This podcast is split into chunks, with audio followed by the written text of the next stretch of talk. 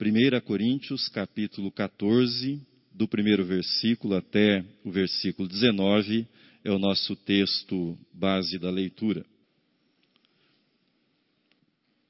Somente cinco palavras. Hoje é um dia histórico.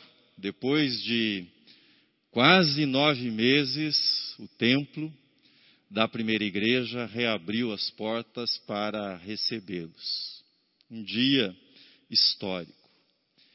E quis Deus, na sua providência, quis Deus que essa reabertura ocorresse no mês de novembro, que é o nosso mês das primícias, mês marcado pela ênfase na gratidão.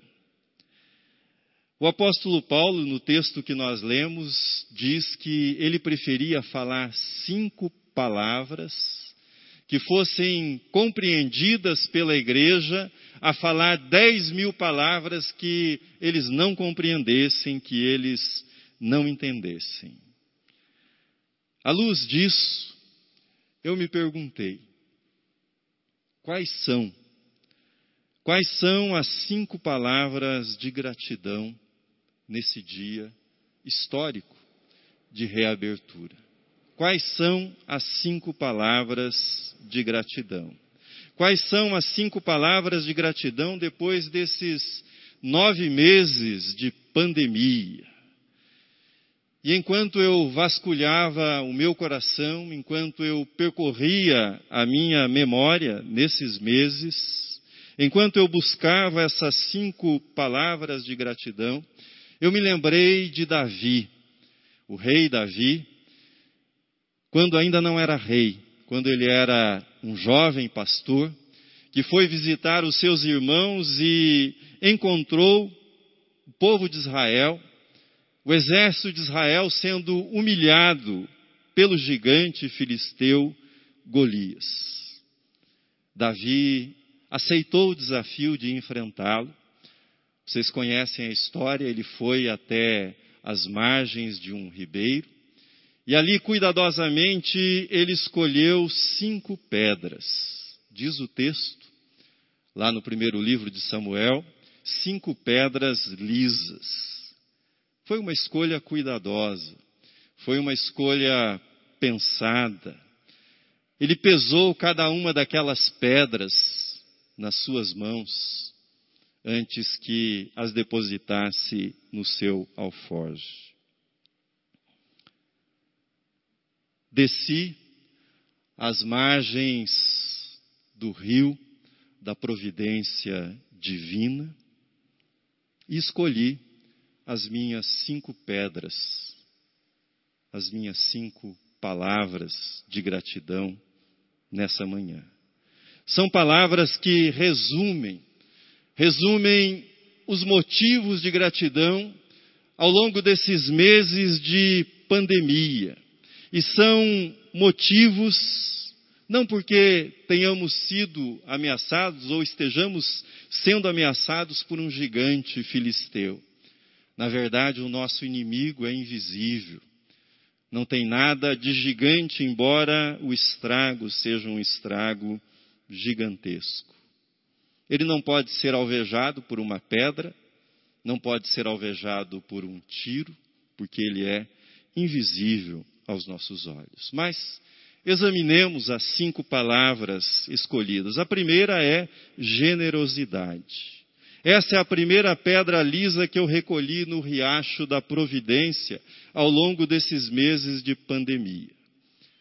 Tenho para mim que depois da hiperinflação que o Brasil viveu nos anos 80, e muitos de vocês que estão aqui sabem bem do que eu estou falando, e essa hiperinflação só terminou em 1994 com o Plano Real.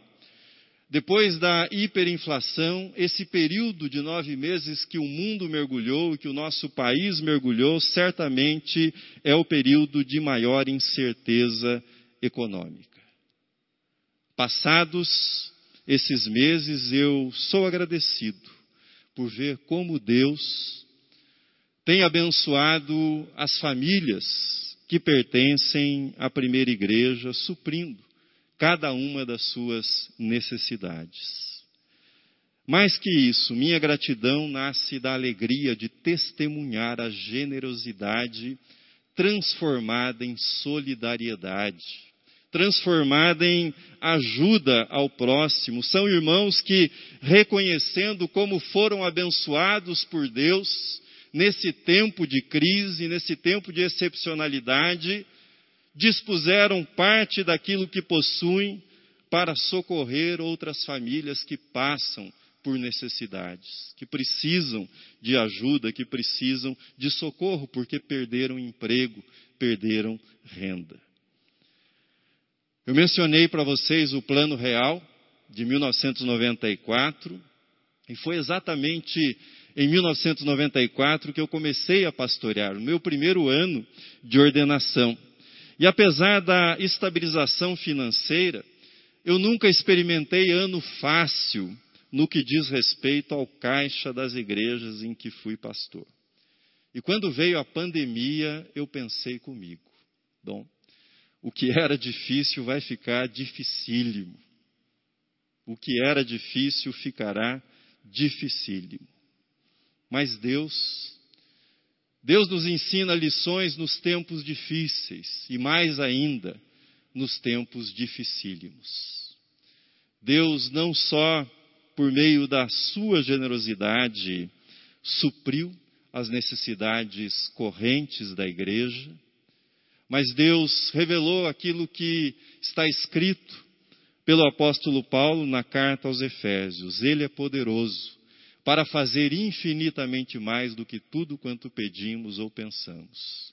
Aquilo que foi difícil e foi sendo adiado nos tempos normais, nós fizemos nesses tempos dificílimos. Nós esperamos, no culto de primícias nesse mês, consagrar o nosso novo sistema de transmissão. Novas câmeras, computadores, faremos isso no culto das primícias. Deus, Deus é generoso conosco. No meu alfoge de pastor, generosidade é a primeira palavra, é a primeira pedra lisa que apanhei no riacho da providência. No dicionário dos meses de pandemia, generosidade foi escrita em letras de ouro. Segundo, liderança. Nós vamos entrar agora um pouco mais no contexto da carta de Paulo à igreja de Corinto. Esse capítulo que nós lemos é basicamente um capítulo sobre culto e liturgia. O apóstolo Paulo já havia tratado no capítulo 11 da celebração da ceia do Senhor, e no 14 ele trata da liturgia, do culto e da participação de cada membro. Eu peço a sua atenção para um versículo que lemos e outros dois versículos que estão nesse capítulo e que nós vamos ler agora. Eles estão na projeção. Veja comigo. Pois também, se a trombeta der som incerto, quem se preparará para a batalha? Porque Deus não é de confusão, e sim de paz, como em todas as igrejas dos santos. Tudo, porém, seja feito com decência e ordem. Esses meses de pandemia foram, são e continuarão sendo um teste pesado para a liderança desta igreja.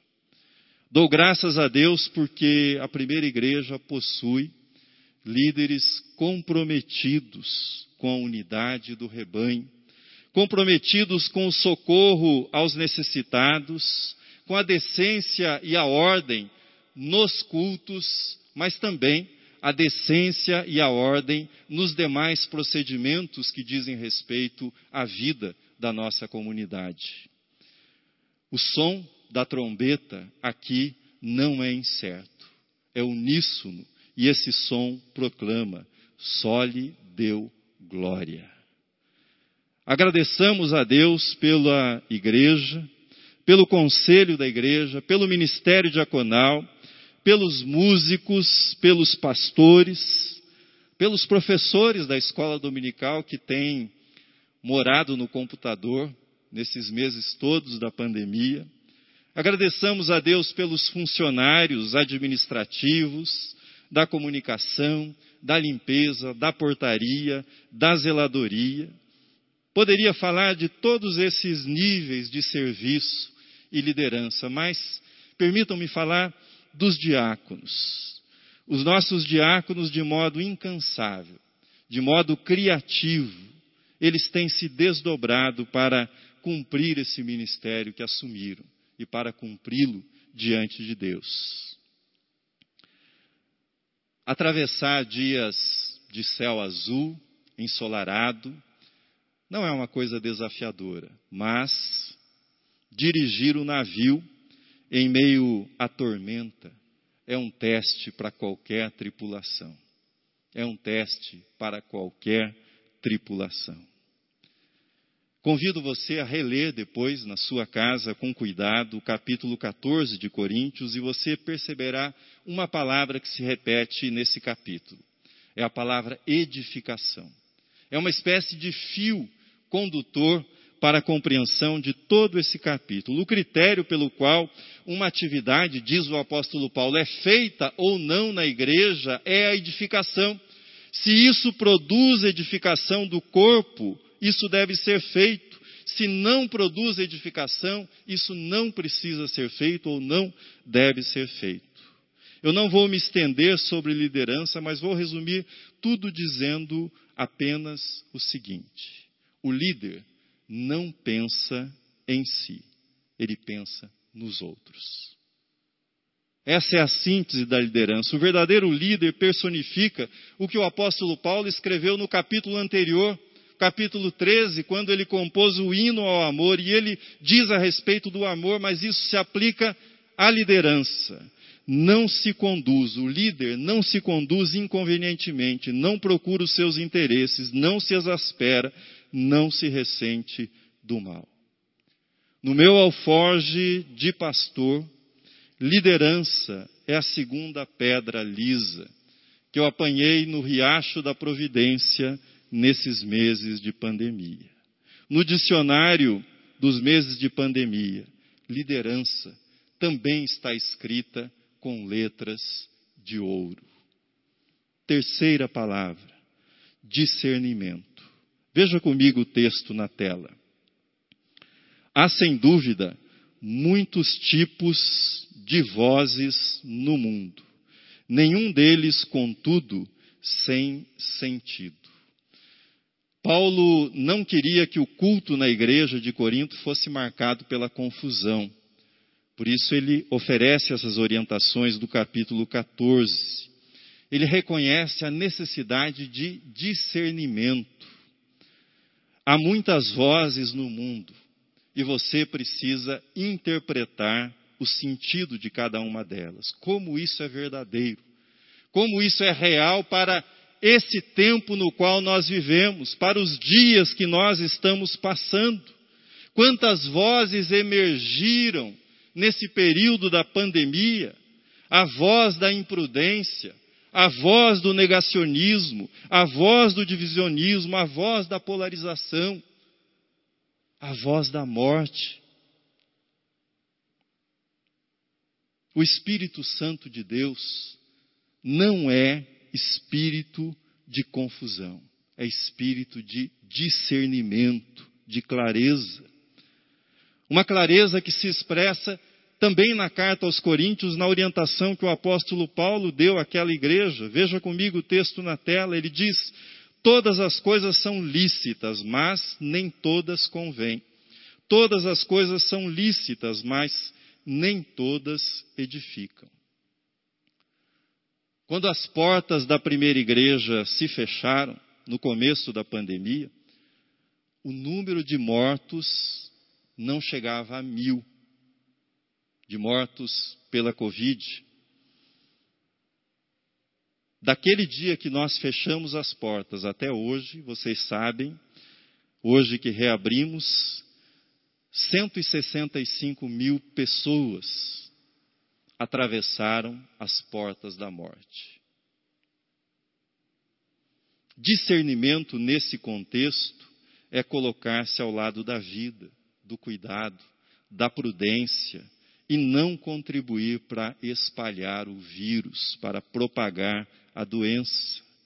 É claro, é claro que qualquer pessoa é livre para ser descuidado, mas diante de Deus isso não é lícito. Diante de Deus isso não é lícito, pois não edifica. E não só não edifica, como contribui para a propagação da doença e para que mais vidas sejam ceifadas. E que todas as consequências destrutivas que nós conhecemos se prolonguem entre nós. No meu alforge de pastor, discernimento é a terceira palavra lisa que eu apanhei no riacho da providência nesses meses e também ela está escrita em letras de ouro. Quarta palavra: paciência. Escolher cinco pedras lisas requereu de Davi paciência. Selecionar somente cinco palavras é mais difícil do que falar livremente dez mil palavras. Todos que trabalham com a arte da palavra sabem que a concisão é muito mais difícil de ser obtida do que a profusão. É mais fácil falar meia hora do que falar cinco minutos com clareza e proveito. Retomando a imagem da edificação utilizada por Paulo no capítulo que lemos, eu quero reforçar com vocês a importância da paciência. Um prédio, para ser levantado, ele precisa de fundação, ele precisa de colunas, ele precisa de paredes, precisa de piso, precisa de cobertura, de acabamento, para que ele seja edificado. Para ser demolido, bastam alguns segundos. Bastam alguns segundos. Edificar é lento, requer paciência, requer cuidado. Eu sei que estamos cansados nesses meses de pandemia e nós queremos relaxar. Queremos relaxar nas medidas de cuidado. Nós começamos a ficar impacientes com todos esses procedimentos chatos que nós precisamos fazer. Mas lembre-se que a maioria dos acidentes de automóvel, esses acidentes ocorrem quando as pessoas estão perto de casa, retornando da viagem, no trecho mais familiar, no trecho mais conhecido e cansados, relaxam e se acidentam. Os alpinistas sofrem mais acidentes quando estão descendo do que quando estão subindo, quando estão mais atentos. É hora, irmãos, de viver o que o apóstolo Paulo escreveu na carta aos Romanos. Regozijai-vos na esperança, sede pacientes na tribulação e na oração, perseverantes. A quarta pedra está dentro do alforge, ela é a paciência com o alforge quase cheio, quase no fim dessa mensagem, com cuidado. Com muito cuidado eu garimpei a quinta e última pedra para prosseguir na batalha contra esse inimigo invisível da pandemia. A quinta palavra que encontrei à beira do riacho da providência chama-se fé. Fé. Que preciosidade, que beleza há nessa quinta palavra. Fé.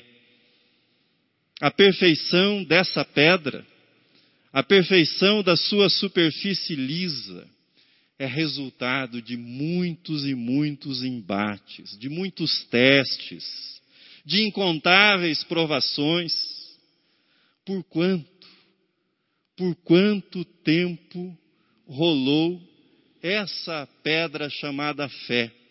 Rolou sob a força das águas da providência divina para que ela adquirisse esses contornos sólidos e essa expressão tão harmoniosa. Por quanto tempo rolou essa pedra nas correntes da providência. Fé.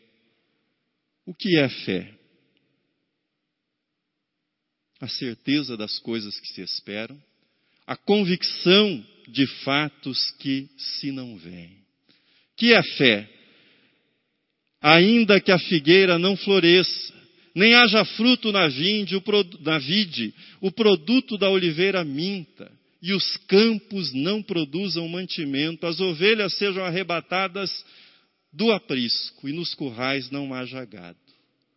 Todavia, eu me alegro no Senhor, exulto no Deus da minha salvação. Fé.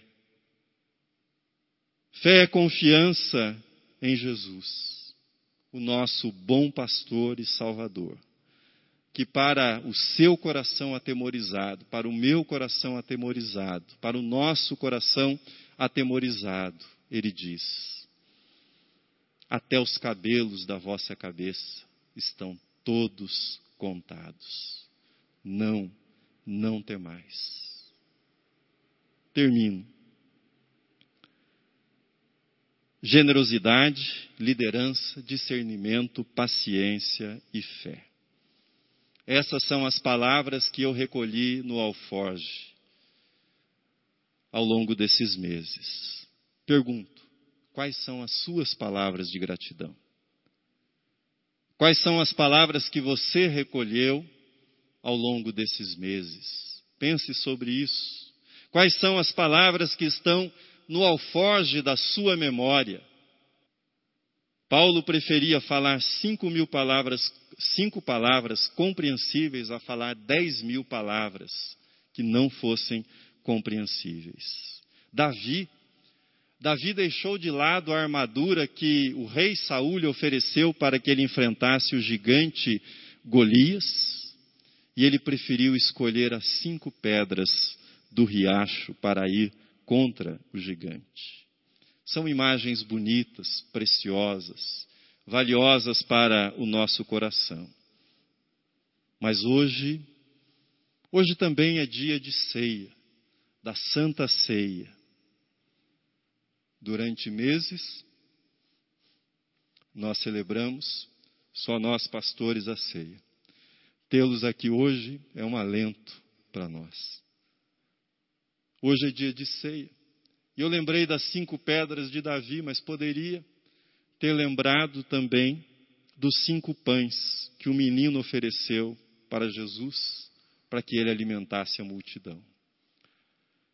Que, sob a ação do Espírito Santo, sejam essas cinco palavras, não só pedras, mas pães. E que, sob a ação do Espírito Santo, a gratidão se multiplique na sua vida, na vida da sua família, e o círculo de gratidão seja expandido. A Deus toda a glória para sempre. Amém.